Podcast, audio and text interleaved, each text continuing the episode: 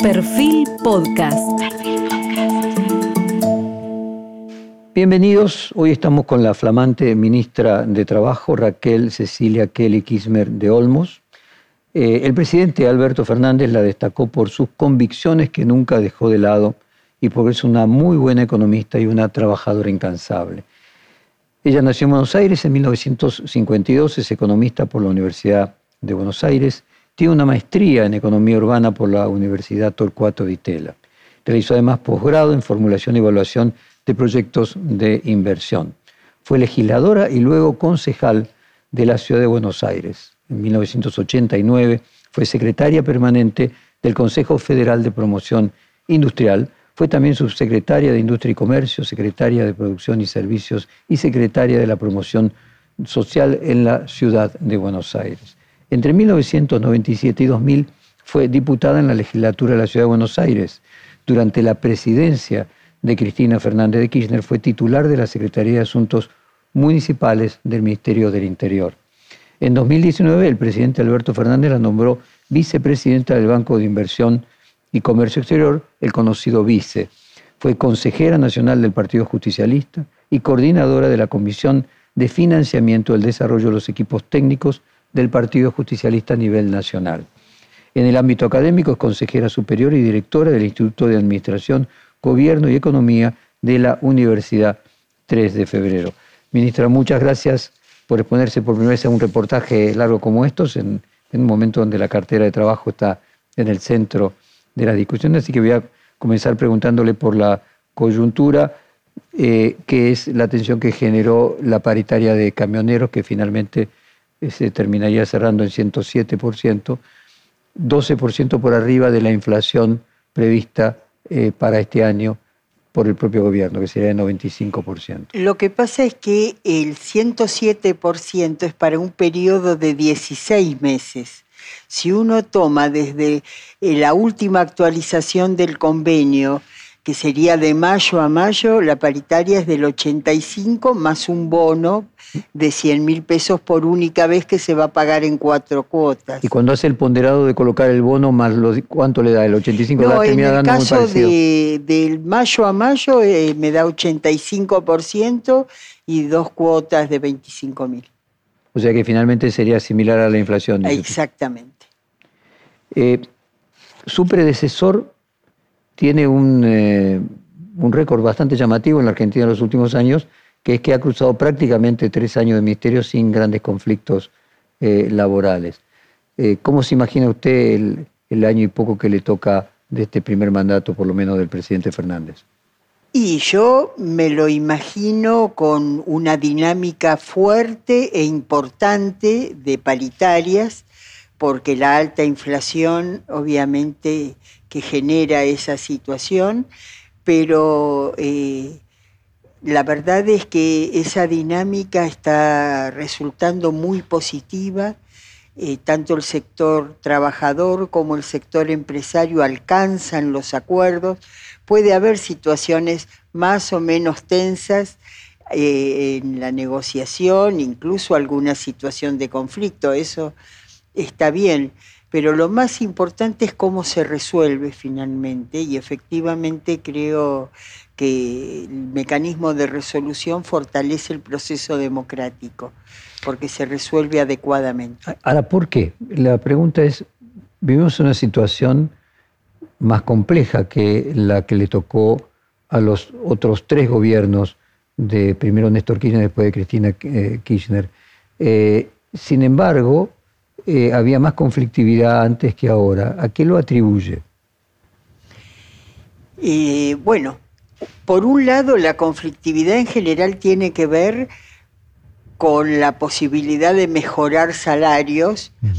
Eh, porque cuando hay un proceso de falta de trabajo suele haber conflictividad baja. después lo que hay es algún tipo de explosión de carácter social, ¿no es cierto? Pero la pelea por el salario es eh, mucho más activa cuando se, se acerca al pleno empleo y eso es una característica en general eh, de todas las sociedades. Acá hay una situación, en primer lugar, vivimos una herencia de muchísimas restricciones eh, generadas durante la gestión del macrismo, que no tuvo pandemia, que no tuvo guerra y sin embargo nos entregó el gobierno en el medio de una fuerte crisis del sector externo, eh, de algún modo enmascarada por el acuerdo con el Fondo Monetario Internacional, eh, pero donde los salarios perdieron en promedio más del 20% de la capacidad adquisitiva.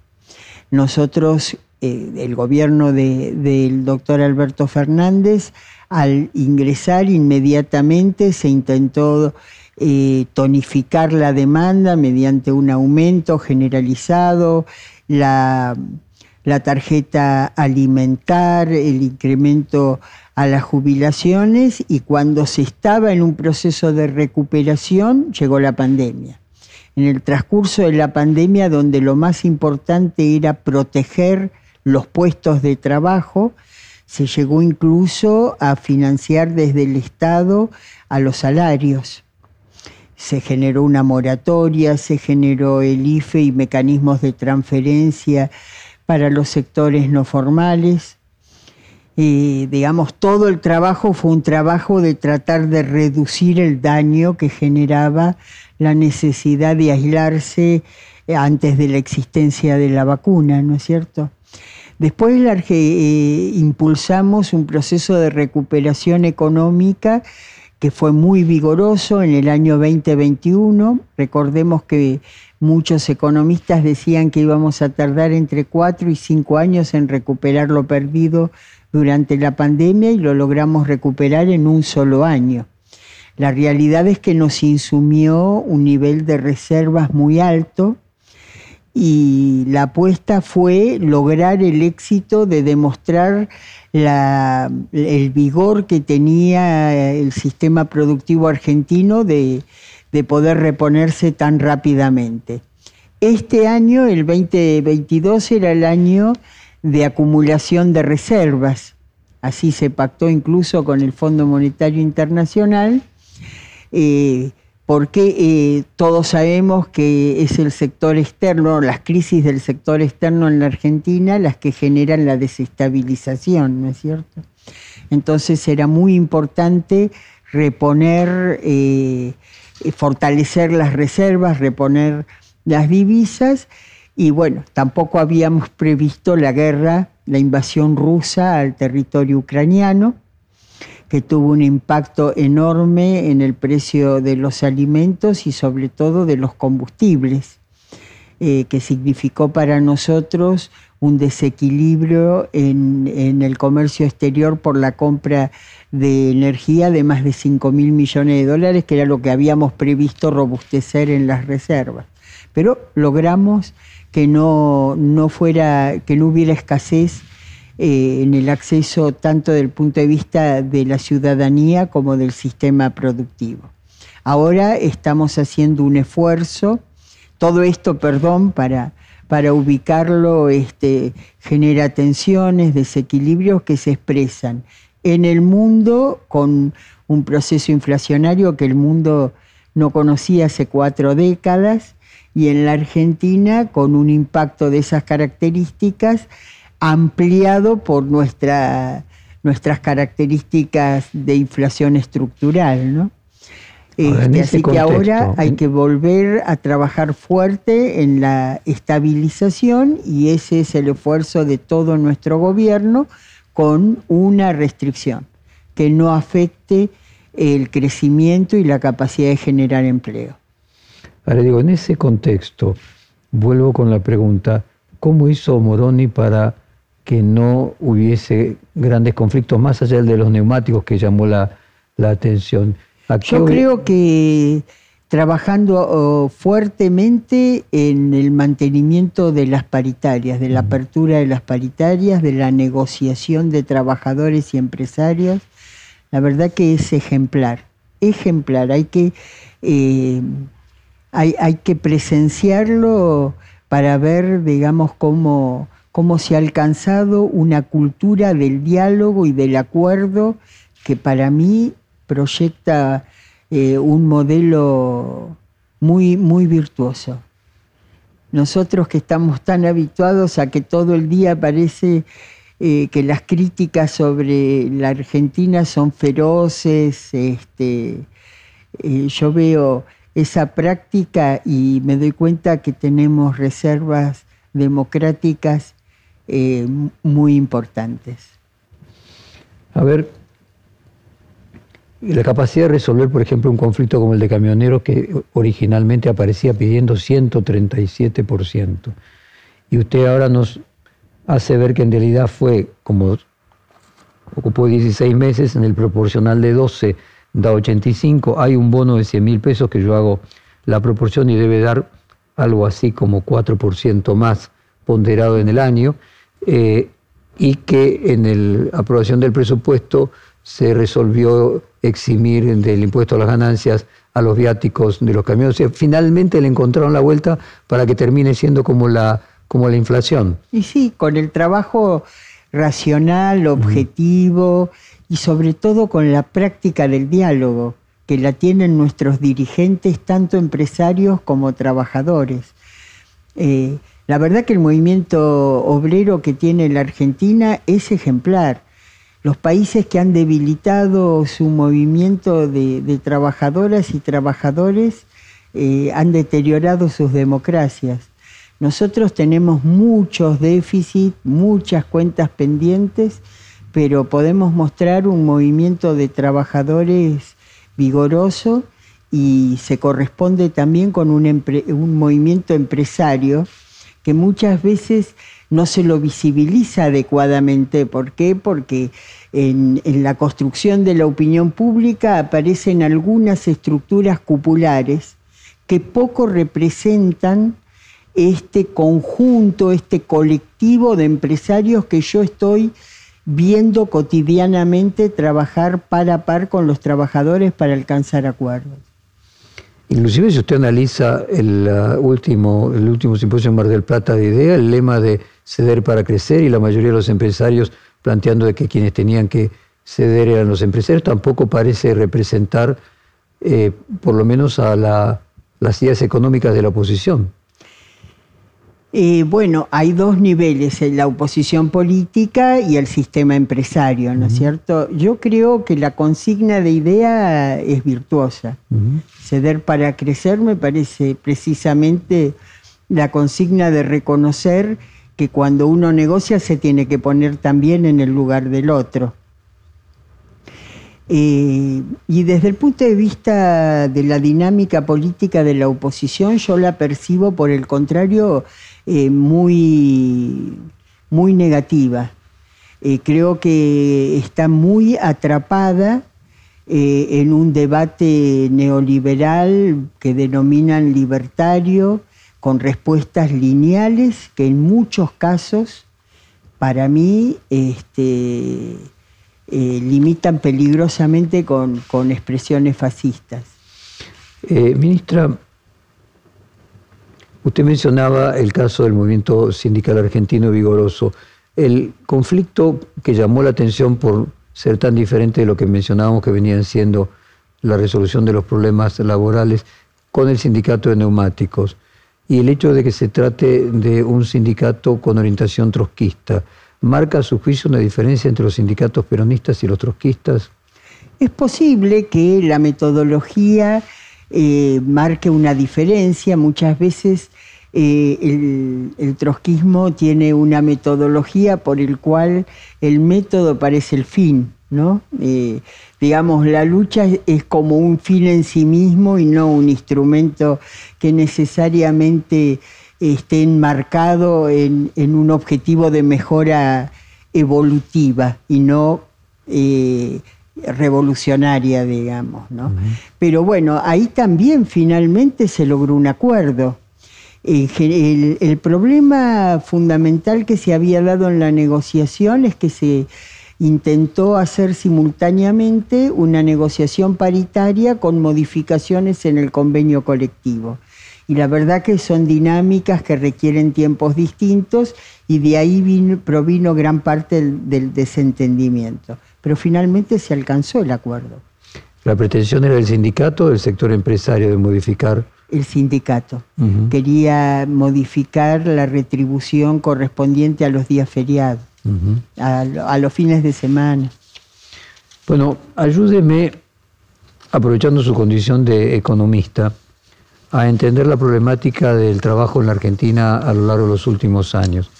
Eh, compartimos la misma generación, así que podemos recordar que 1974 fue el último año que la Argentina tuvo 4% de pobres, un Producto Bruto per cápita como el de Australia o el de Canadá, eh, y tenía en aquel momento 7 millones de em-, empleados privados registrados. Hoy, 50 años después, seguimos teniendo 7 millones, 6 millones 900, algo así, con el doble de la población que teníamos en 1974. ¿Cuál es su análisis macro de esta situación? Bueno, yo creo que cambió fundamentalmente el contexto internacional. Eh, usted menciona muy bien el año 74, hay que recordar que fue el periodo de la crisis del petróleo. Se generó un quiebre en una dinámica internacional con una eh, eh, organización internacional del trabajo donde nosotros estábamos desarrollando un proyecto sustitutivo de importaciones que le había dado esa dinámica que usted muy bien describió al sistema productivo argentino. Eh, en el año 74, eh, eh, con la crisis del petróleo, se empobrece fundamentalmente Europa, que es, fue la más afectada. Y en ese momento Europa era nuestro principal importador y nuestro principal producto de exportación era la carne y exportábamos, si mal no recuerdo, alrededor de 500 millones de dólares de ese momento al año. La carne para ese invierno europeo pasó a ser un producto suntuario y cayeron las exportaciones argentinas en picada, mientras se requería mucho nivel de importación, porque gracias al programa de estabilización del ministro Helbar, la Argentina tenía un altísimo nivel de actividad y en consecuencia requería mucho insumo y mucha importación de bienes de capital.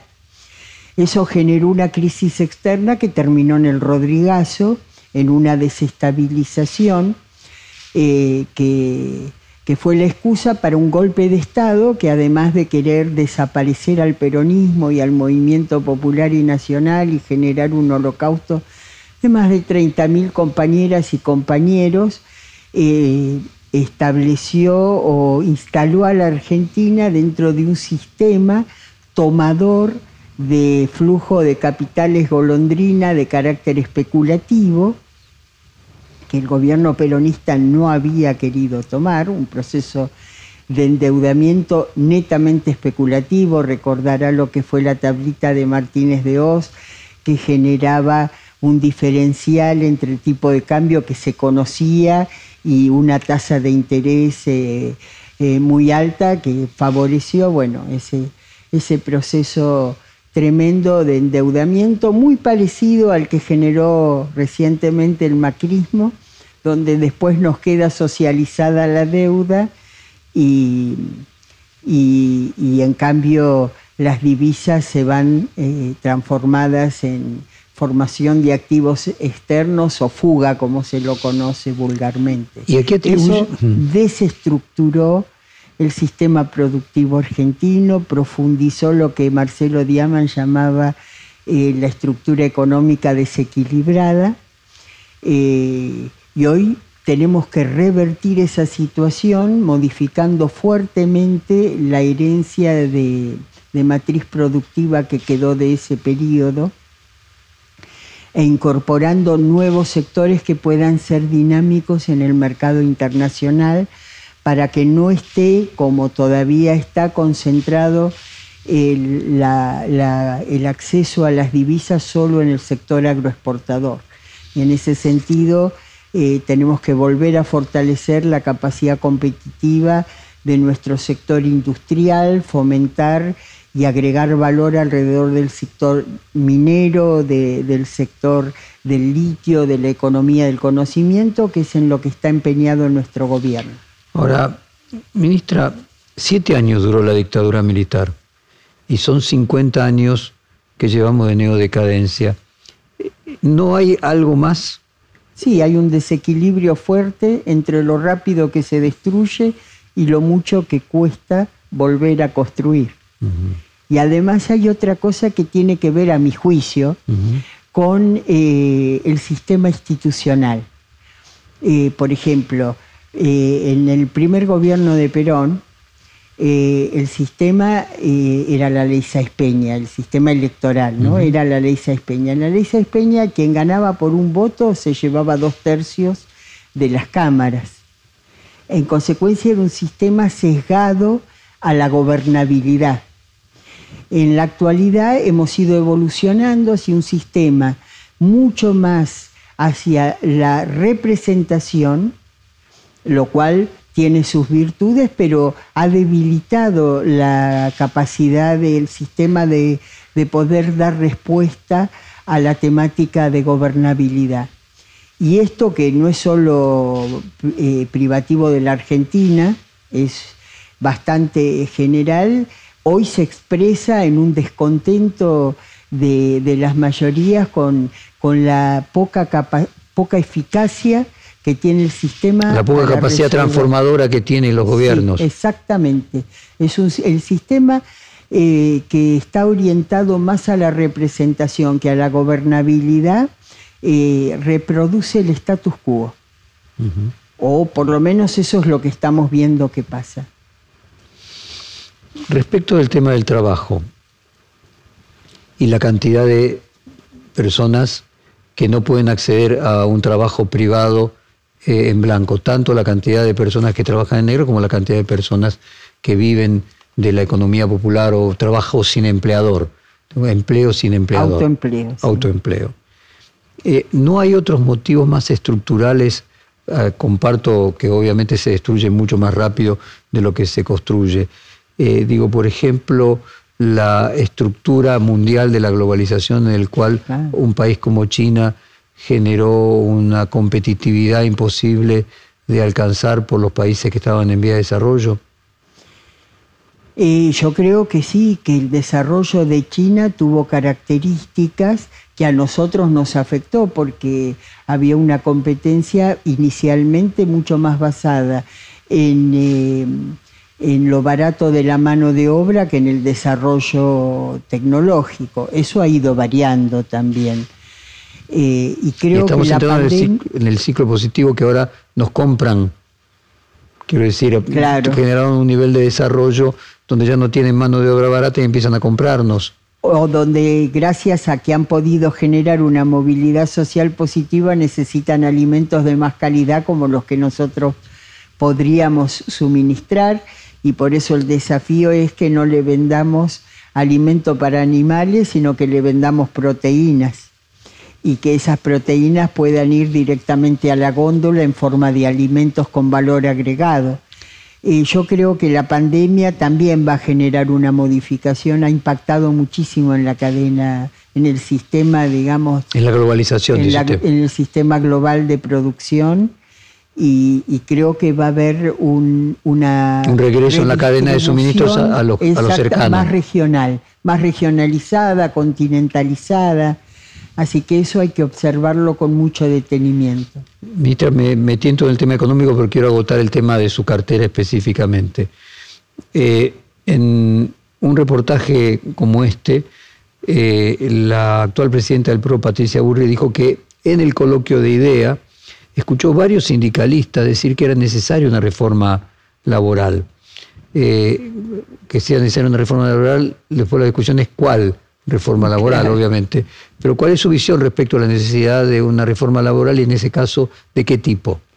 Yo creo que el sistema de organización del trabajo es perfectible y tiene que ir adaptándose a la dinámica eh, del contexto. Para mí el sistema en ese caso se tiene que adecuar a través de los convenios colectivos de trabajo. Lo hemos visto, por ejemplo, de un modo virtuoso en Toyota, que le ha permitido no solo a Toyota, sino a todo el sector hoy ser un importante exportador y tener otra composición mucho más nacional en la, construcción, digamos, de, los autos, por ejemplo. Eh, lo que no creo es en eh, propuestas como la que expresa Macri en su último libro, que es ir hacia una sociedad sin, sin derechos. Eso no lo creo. Eh, cuando uno habla con los dirigentes de la economía... No es que no lo creo, no lo creo bueno. Cuando uno habla con dirigentes de la economía eh, popular y que plantean la idea del empleo sin empleador o el autoempleo, eh, dicen de que hay una enorme cantidad de personas que no van a poder ser empleadas eh, por el sistema tradicional de empresas en, en blanco y que es necesario darle registro de trabajo formal al autoempleo. ¿Cuál es su propia opinión respecto de si el autoempleo es una coyuntura, una muleta en un proceso de desarrollo o algo que va a ser permanente? Eh, yo espero que sea un proceso de transición porque el autoempleo tiene menos derechos que el empleo formal. Así que me parece que el esfuerzo que hay que hacer y que de hecho hoy, por ejemplo, en la Argentina, estamos teniendo una tasa de, crecimiento del empleo formal del 6% anual, que es muy vigorosa, que es muy buena. Y tenemos que hacer un enorme esfuerzo para tratar eh, de que la informalidad y el autoempleo pueda transitar hacia el empleo formal con derechos. Entrevistaba hace pocos días en el programa de Radio Perfil eh, a Facundo Moyano, uno de los hijos de Hugo Moyano, pero no Pablo, que él decía que le sorprendía que intendentes eh, peronistas a los que respetaba del conurbano bonaerense terminaban contratando, por ejemplo, para determinadas tareas, como podría ser la recolección de basura, a cooperativas. Y que finalmente se elegía cooperativas porque el sistema de cooperativa era más barato porque no pagaban cargas sociales. Eh, ¿Cuál es su visión respecto de las cooperativas y si una forma de, de combatir la falta de empleo es con más cooperativas o al contrario termina siendo una muleta que al convertirse en permanente pasa a ser parte del problema más que de la solución.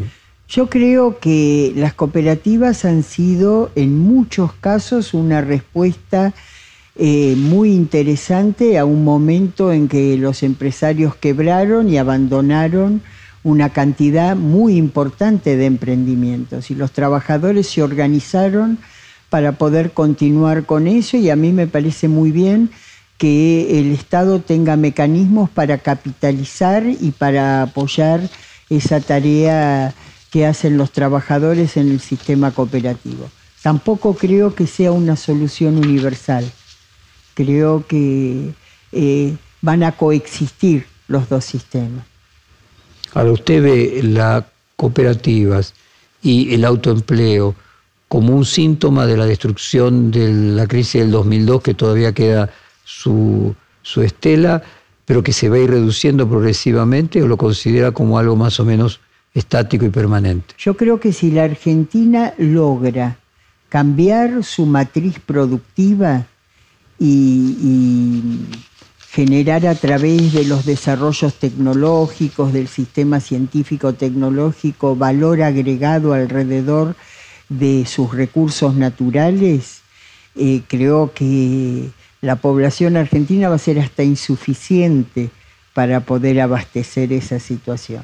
Hoy es necesario que coexistan los dos sistemas porque el sistema formal no le da respuesta a la totalidad de la demanda de trabajo. Muy interesante lo que usted dice. Mire, el estudio de informalidad y precariedad de la Argentina, que elaboró el Centro de Estudios Metropolitanos, basado en la encuesta permanente de hogares, le leo textualmente, dice, las dificultades de la actual matriz productiva argentina para generar trabajos de calidad con su correlato de desigualdad y concentración de riqueza se evidencian en la tendencia que se ha verificado en la salida de la pandemia 2021, la de un crecimiento de puestos de trabajo informales y precarios y por lo que veo usted es muy optimista respecto de la posibilidad de cambiar la matriz productiva. Por supuesto.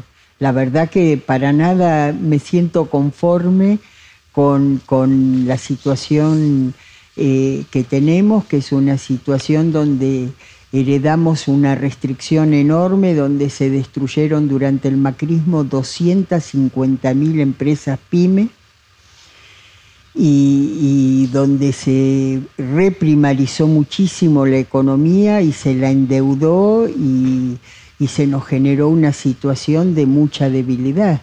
Yo creo eh, en que hay que mirar muy bien cómo está eh, modificándose el, sistema económico internacional y creo que hay que trabajar para que los recursos tanto humanos como naturales que tiene la Argentina sean la base para un desarrollo con mucho valor agregado, porque la capacidad de la Argentina lo permite y espero que lo podamos lograr.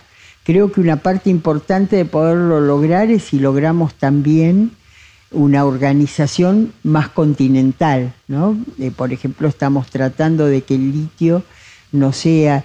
Eh, crear, un OPEP, del litio, por ejemplo, claro, por con, ejemplo con, Bolivia, y con Chile. Y con Chile, es decir, que haya procesos regionales que le den por su condición más estabilidad al diseño estratégico alrededor de, de ese recurso, por ejemplo.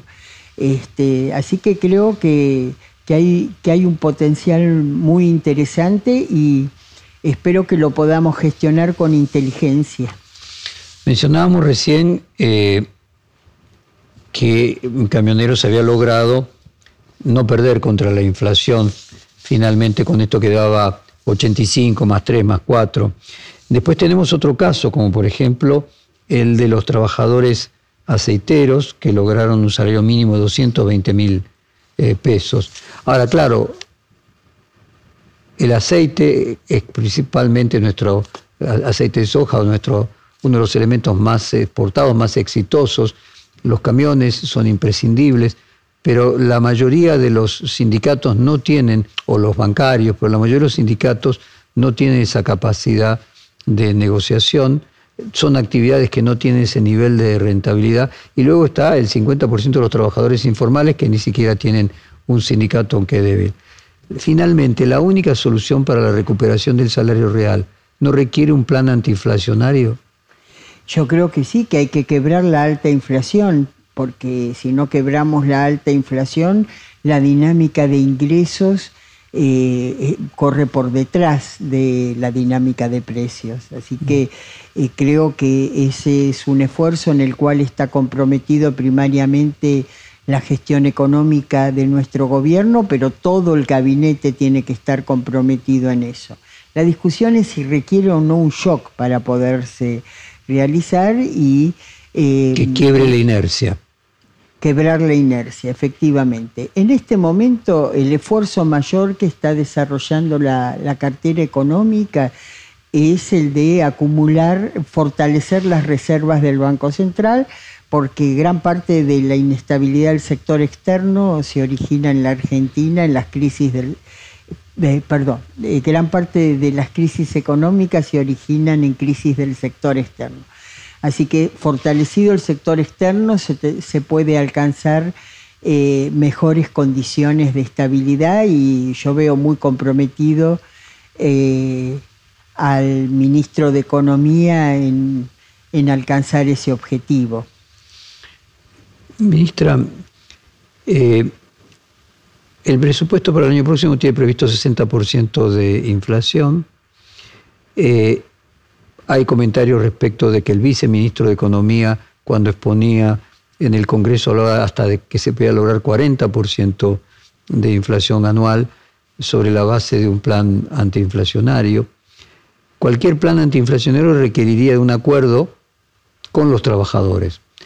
Eh, imagino que también un plan antiinflacionario para que tenga éxito requiere de cierto grado de sorpresa, pero yo estoy obligado a preguntarle si usted cree posible, ha participado de análisis de modelos como por ejemplo el de Israel en los años 80, que bajó la inflación rápidamente con un acuerdo en el que se o desindexaba o congelaba o distintas formas de romper la inercia de inflación salarios.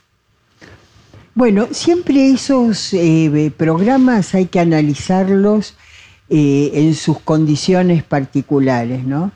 Eh, no olvidemos que Israel es un país que tiene una disciplina de guerra, por un lado, y por el otro lado también recibió a partir de la caída del muro de Berlín un flujo de capitales provenientes asociados a la inmigración que, salió de lo que era la ex Unión Soviética, que fue muy importante. Es decir, que hay que tener acuerdo y hay que tener un flujo de capitales y una disciplina social. Es decir, no es solo una parte o un aspecto. Eh, nosotros estamos trabajando. Los acuerdos creo que se pueden construir, necesitamos fortalecer la democracia. Hoy los acuerdos se están demostrando muy vigorosos en el plano de la paritaria y debería la dirigencia política de nuestra oposición eh, eh, copiarse, digamos, de, la madurez que se demuestra eh, en estos acuerdos. El flujo de capitales lo estamos tratando de generar de una manera genuina, no especulativa como hizo el macrismo, porque eso es muy destructivo, sino que a través del proceso de inversiones asociado a la reforma o al cambio de la matriz productiva del que hablábamos antes. Y en ese sentido, eh, nuestro último índice de inversiones de casi 23 puntos del producto hacía décadas que la Argentina no tenía ese nivel de inversión. Es decir, que, tenemos realmente eh, condiciones que yo creo que, pueden ser favorables para poder alcanzar eh, eh, un flujo que junto al acuerdo y a un diseño de matriz productiva inteligente nos permita salir de este dilema por arriba. Ahora, fíjese usted, ministro, es muy paradójico, continuamente nos llama a la reflexión eh, la simultaneidad de algunos índices muy positivos, como por ejemplo la reducción del desempleo, Usted marca recién una inversión de 20 y pico por ciento sobre el Producto Bruto, niveles de utilización de capacidad industrial, con una altísima inflación. Eh, puede haber cercada dos caras de la misma moneda, puede ser que esa altísima inflación también sea el resultado, eh, o viceversa, los números positivos son el resultado de esa inflación, en el sentido de que bueno, es multicausal, una cantidad de personas consumen porque el dinero, eh, si lo retienen, eh, no, logran siquiera, aún poniendo la tasa de interés, dejar de perder 20% por año sobre la inflación. Paralelamente, el gasto público para mantener keynesianamente esa demanda agregada, demanda que se emita más. Es decir, hay una relación entre esos datos positivos por un lado y las consecuencias, no sé si serían los side effects Siempre hay un trade-off, digamos, este, uno elige qué prioriza. En el caso de nuestro gobierno priorizamos la dinámica del crecimiento, porque es condición necesaria, no suficiente, pero condición necesaria para poder alcanzar un desarrollo eh, que modifique la matriz productiva. Sin crecimiento lo que tendríamos es esta inflación, es decir, recesión con alta inflación. Ahora fíjese esto, ministra, se dice normalmente de que con alta inflación nadie gana una elección. Eh, y había este, cuadros que con 50% nadie ganó, con 25% nadie ganó. Eh, al mismo tiempo hay quienes dicen, bueno, no es lo mismo pasar de 25 a 50 y se pierde una elección que si se pasa de 100 a 50, a lo mejor se puede ganar una elección porque lo que vale la percepción de la tendencia más que el punto en, particular. Pero asumiendo que su gobierno prefirió tener más inflación y más crecimiento que menos inflación y menos crecimiento. ¿Cree que la... No es tan lineal. Lo estoy poniendo de una manera muy didáctica, perdóneme la simplificación. No, porque también una parte de la inflación es producto de que tomamos también una decisión previa que fue en la pandemia no permitir que se destruyera todo el aparato productivo, que la caída en el nivel de producción no implicara un nivel de cierre de la estructura productiva que después hiciera muy difícil la recuperación. Pero bueno, pero por eso mismo hoy puede tener esos niveles de crecimiento, y, pero cuando uno los ve en su conjunto, dice, bueno, hay que optar. Este gobierno optó por no enfriar la economía, pagando un precio de mayor inflación. Ahora le hago una pregunta política.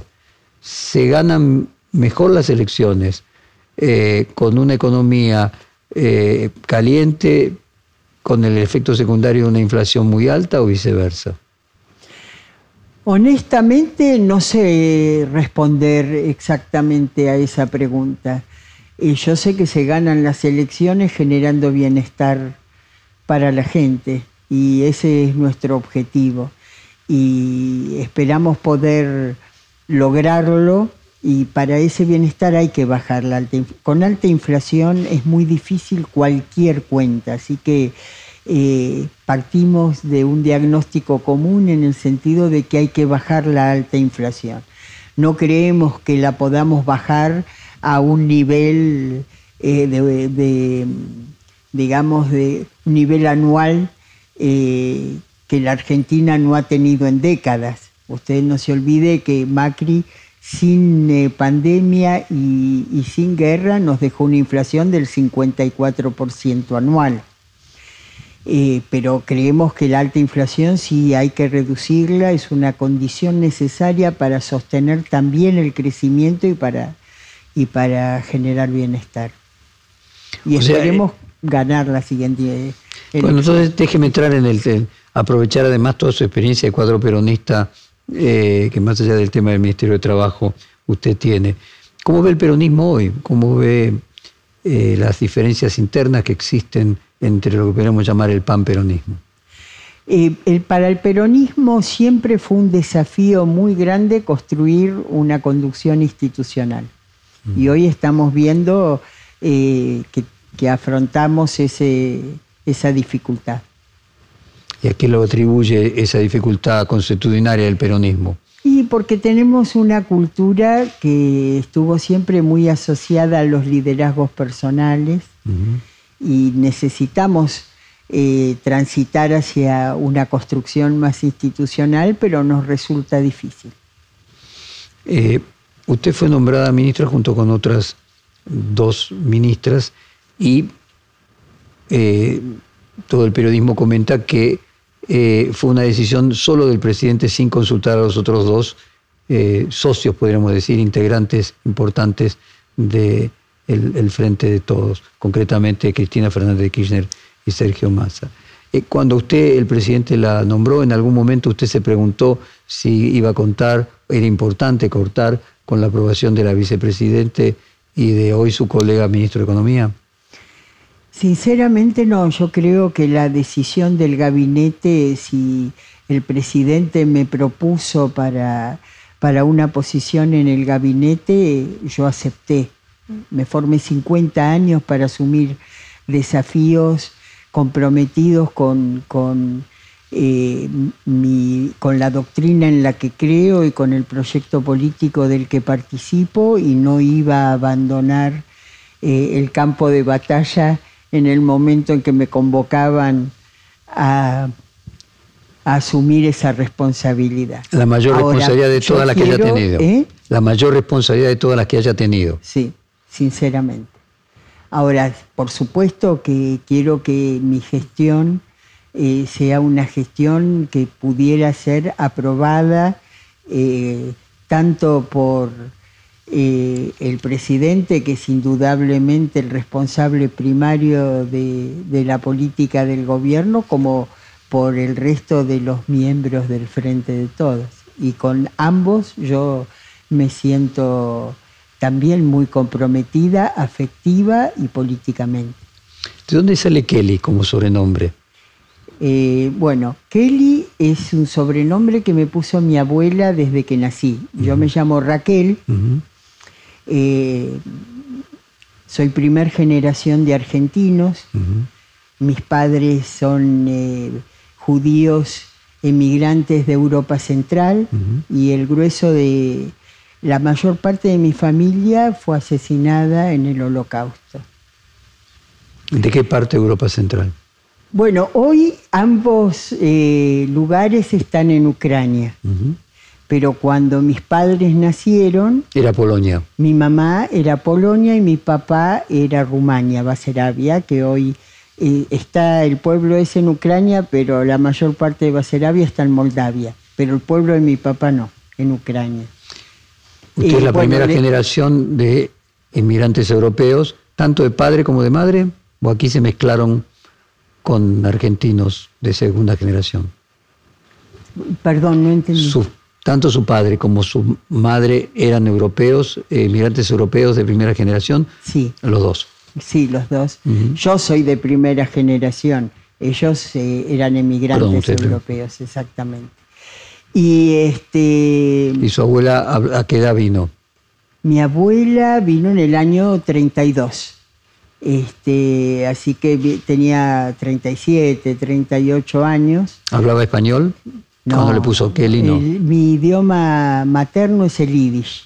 Ese será el idioma que se hablaba en mi casa. Bueno, de hecho había diarios en yiddish en la Argentina en aquella época. Claro, y mi papá era gráfico de diarios en yiddish.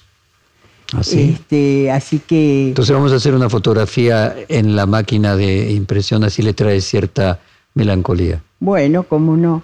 Y eh, bueno, y me crié en un barrio obrero, eh, una zona de Villa Urquiza que se llamaba La Siberia, que era un barrio bien, bien obrero. Mi mamá era trabajadora de, de la Grafa, que era una empresa textil. Exacto. Eh, mi, tío también, mi papá era vendedor ambulante, igual que mi abuelo, mi papá en el interior del país. Y ese barrio a mí me hizo muy peronista. Todo lo lindo que había en el barrio lo había hecho Perón o Evita. Así que a muy temprana edad, como teníamos, éramos muy pobres, yo a los 15 años tuve que salir a trabajar para poder continuar estudiando. Hice el secundario en el Carlos Pellegrini, y trabajando desde los 15 años como ayudante de, contador, porque estudiaba perito mercantil y después hice toda la carrera universitaria también trabajando y ya militando. Y cuando empecé a militar a los 17 años, que era la dictadura de Onganía, eh, yo decidí militar en el peronismo e inmediatamente ese proceso derivó en la militancia por el retorno del general Perón a la patria, así que a mí me marcó muchísimo esa etapa. vamos a hacer un corte comercial de pocos minutos y le quiero dejar planteada una pregunta respecto de los distintos procesos que tuvo el peronismo de amalgamiento y la dificultad de conseguir, como usted decía, una conducción institucionalizada. Respecto al acto del 17 de octubre, dejo la pregunta planteada, si le genera alguna reminiscencia de ese acto hecho uno en un estadio y otro en la eh, Plaza de Mayo, uno con sindicalistas y movimientos sociales, otro con algunos sindicalistas, pero con la cámpora, cierta reminiscencia de aquello que fue la lucha entre la patria sindical y la patria socialista. Pero me lo cuento ahora cuando volvemos de un corte comercial de dos minutos. Perfil Podcast. Bueno, volvemos del corte con la ministra de Trabajo, Raquel Kelly Olmo. Se había quedado planteada una pregunta que generacionalmente tiene credenciales para poder responder, de ver esas divisiones que hubo en el peronismo en los años 70 entre la patria socialista y la patria sindical, si encuentra alguna reminiscencia entre una parte importante del sindicalismo y la cámpora. Eh, yo creo que como emergente de esa generación lo, a mí me ha marcado muchísimo y por eso eh, soy una ferviente militante de la unidad. Me siento en condiciones de poder constituirme en un puente entre todos los compañeros que forman parte del peronismo, compañeros y compañeras que forman parte del peronismo y del movimiento nacional y popular por haber eh, atravesado esa experiencia es que... ¿Esa es la vacuna? Es probable, digamos, que esa experiencia para nosotros resultó muy dolorosa porque eh, terminó realmente con un costo enorme, un costo en vidas muy grave. Así que yo creo que es una parte fundamental por lo cual usted va a ver en que los distintos sectores del peronismo le van a decir que soy una eh, consecuente militante de la unidad, una constructora de puentes internos en lo que puedo. ¿no?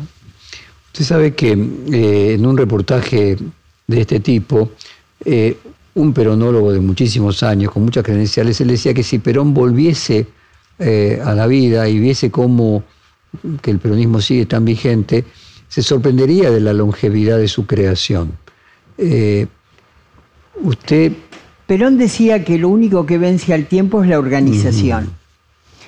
Y además hay otro aspecto que yo siempre destaco del peronismo, y es que el peronismo hizo que la política fuera un tema de todas y de todos y no de las pequeñas élites. Nos dio un bastón de mariscal a todos los cuadros. Esa era su aspiración y nos pedía que fuéramos predicadores, formadores de cuadros y que transmitiéramos ese bastón de mariscal.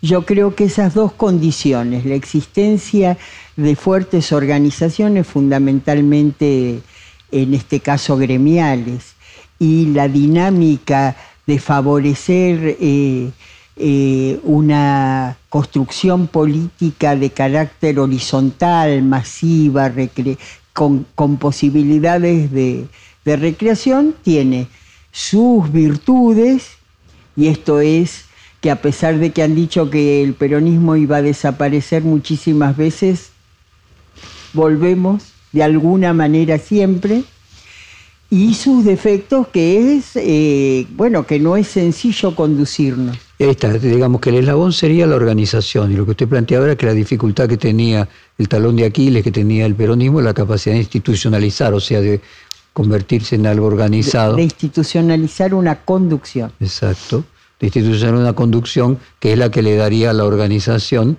eh, un orden. Eh, y en ese sentido, las PASO son una herramienta para resolver eh, esa necesidad de organización en la conducción. Sí, yo creo que sí. Las PASO son una herramienta y en caso de no existir, las internas. Es decir, creo que es muy importante que haya democracia interna. Y Kelly, ¿usted cree que va a ser Alberto Fernández el candidato, uno de los candidatos en las, en las PASO? ¿Cuál es su propia visión ahora como peronista? Yo creo que sí, que él puede ser eh, indudablemente una opción para el año que viene. Nosotros necesitamos eh, fortalecer la, gestión que él está realizando, digamos, eh, empoderar políticamente a, la figura presidencial y también favorecer y permitir eh, que los compañeros que tienen eh, intereses legítimos eh, puedan o puedan expresarlos y puedan participar. Digamos, me parece que, eso se impone. ¿Y cómo imagina entonces ese amalgamiento en esto que hablábamos antes? Acordando las reglas de juego acordando las reglas de juego. Mira, esto es lo que se ve en la paritaria. Cuando hay claridad en las reglas de juego y una metodología, y esta es aceptada por las partes, eh, se logran resultados. ¿Y en ese sentido las paritarias serían las reglas de juego? En las paritarias hay reglas de juego que han sido eh, incorporadas y, aceptadas y maduradas por las partes. Y en el caso de la política también tenemos que acordar las reglas de juego para favorecer un proceso que nos permita crecer en unidad. Ministra, estamos llegando al final y quiero dejarle espacio para que usted haga una reflexión volviendo a su carácter de ministro de Trabajo, a los empresarios, a los sindicalistas, el mensaje que a usted le parezca que valga la pena y que sea constructivo. Eh, yo creo que es muy importante que socialmente eh, valoricemos la calidad de nuestra dirigencia, que no compremos los mensajes autodestructivos. Hoy, justamente este día en el que usted me está haciendo esta entrevista, eh, se cumple un nuevo aniversario de la desaparición física de Néstor Kirchner y creo que si algo nos ha dejado su ejemplo, su compromiso, es la necesidad de fortalecer aquellos aspectos que hacen a la autoestima de nuestro pueblo. Un pueblo para liberarse necesita fortalecer su autoestima, reconocer sus virtudes. y nosotros como pueblo tenemos muchísimas virtudes. Ministra de Trabajo, Kelly Olmos, muchísimas gracias por esta hora de conversación. No, gracias por la invitación. Perfil Podcast.